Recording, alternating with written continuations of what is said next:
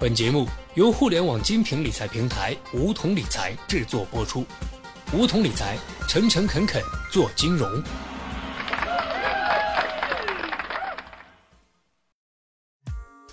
收听梧桐电台，掌握理财要领。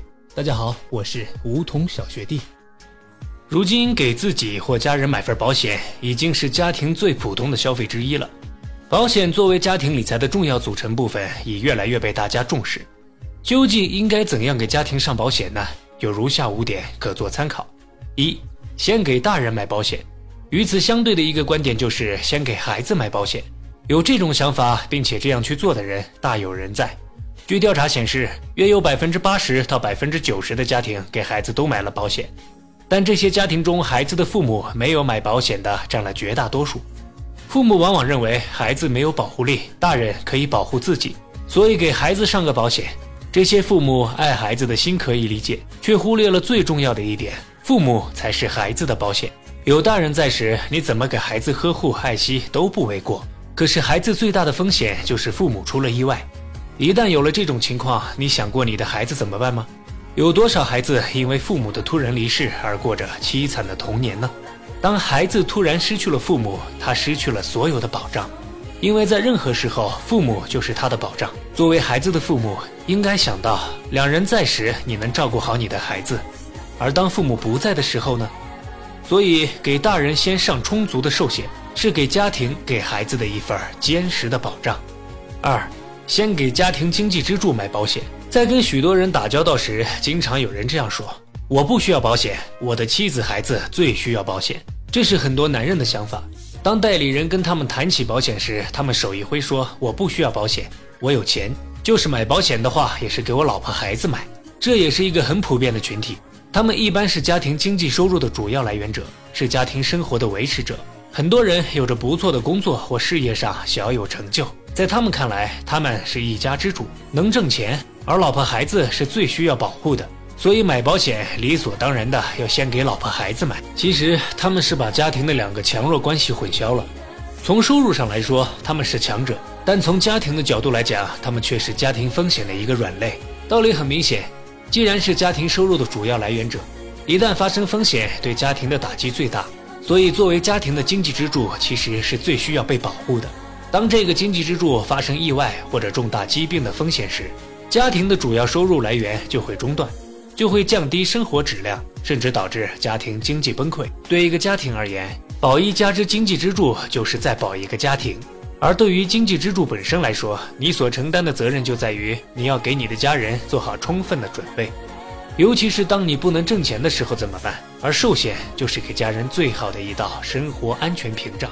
如果把这个顺序弄反了，你给所谓最需要保险的人锁上的那些保险。在支柱出现风险后，不仅没有任何作用，还会成为家人沉重的负担。三，先买意外险、健康险。很多人在与代理说起保险时，都会问你那里有什么好保险。通常他们所说的这种好保险，指投资型的保险，而所说的那种好，是指投资收益好。这些人一般都有过投资的经历，包括用股票、基金、债券、期货等等种种投资方式。特别是当听说有些投资型保险有稳定的收益时，饱受风险之苦的他们，似乎对这种新的投资理财方式寄予了极大的希望。这正是分红险在中国刚出现时就大受欢迎的原因。当很多人听说保险也可以作为一种投资时，顿时亮了眼睛，而把保险最原始的那种保障功能抛到九霄云外去了。直到现在，还有很多人对分红险、投连险、万能险情有独钟。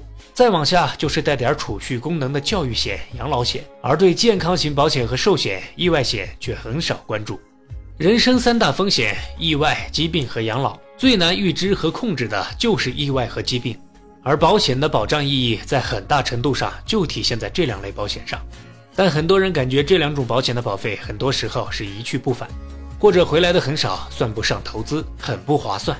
所以，最具保障意义的保险一直以来没有受到足够的重视。科学的保险规划应该先从意外健康险做起，有了这些最基本的保障，再去考虑其他的险种。也就是说，如果没有任何的商业保险，买保险一般应该按下面的顺序：意外寿险、健康险、含重大疾病医疗险、教育险、养老险、分红、投连，最后才是万能险。我们现在实行讲理财。实际上分为三步。第一步就是做好风险的转移，即保险保障，这是一个根基。做好了保险保障之后，才去做其他的消费安排和投资理财。没有保险保障的投资，如同空中楼阁，经不起风吹雨打。所以在险种的选择上，先意外、健康，再教育、养老等其他险，才是科学的理财。四，先保险再买房。我现在要攒钱买房，等我买了房、买了车以后再买保险。这是很多三十岁左右的无房一族对保险代理人常说的一句话。类似的说法还有，我现在没有闲钱买保险。在他们看来，保险是有钱人消费的，而实际上这种观念是不正确的。保险并不是要等到你的生活达到小康甚至更好以后才需要的，保险是转移风险的一种很好的手段，而风险并不是在你生活好了以后才出现。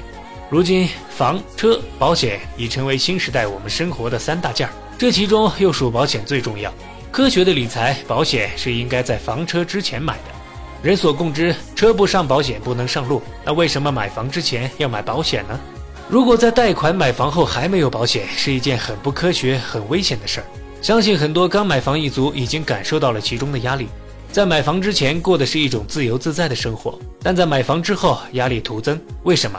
二十年的房贷意味着这二十年期间你的工作不能中断，一旦由于意外疾病中断，而且中断了收入，你的压力将会更大。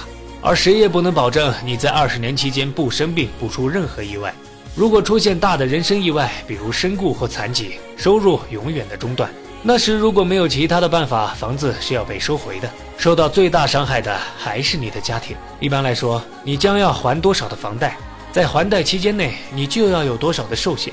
比如你的房贷是三十万，那么你需要至少三十万的定期或终身寿险，以此来防范还贷期间的人身风险。如果同时能买上健康险，将健康保障做好就更好了。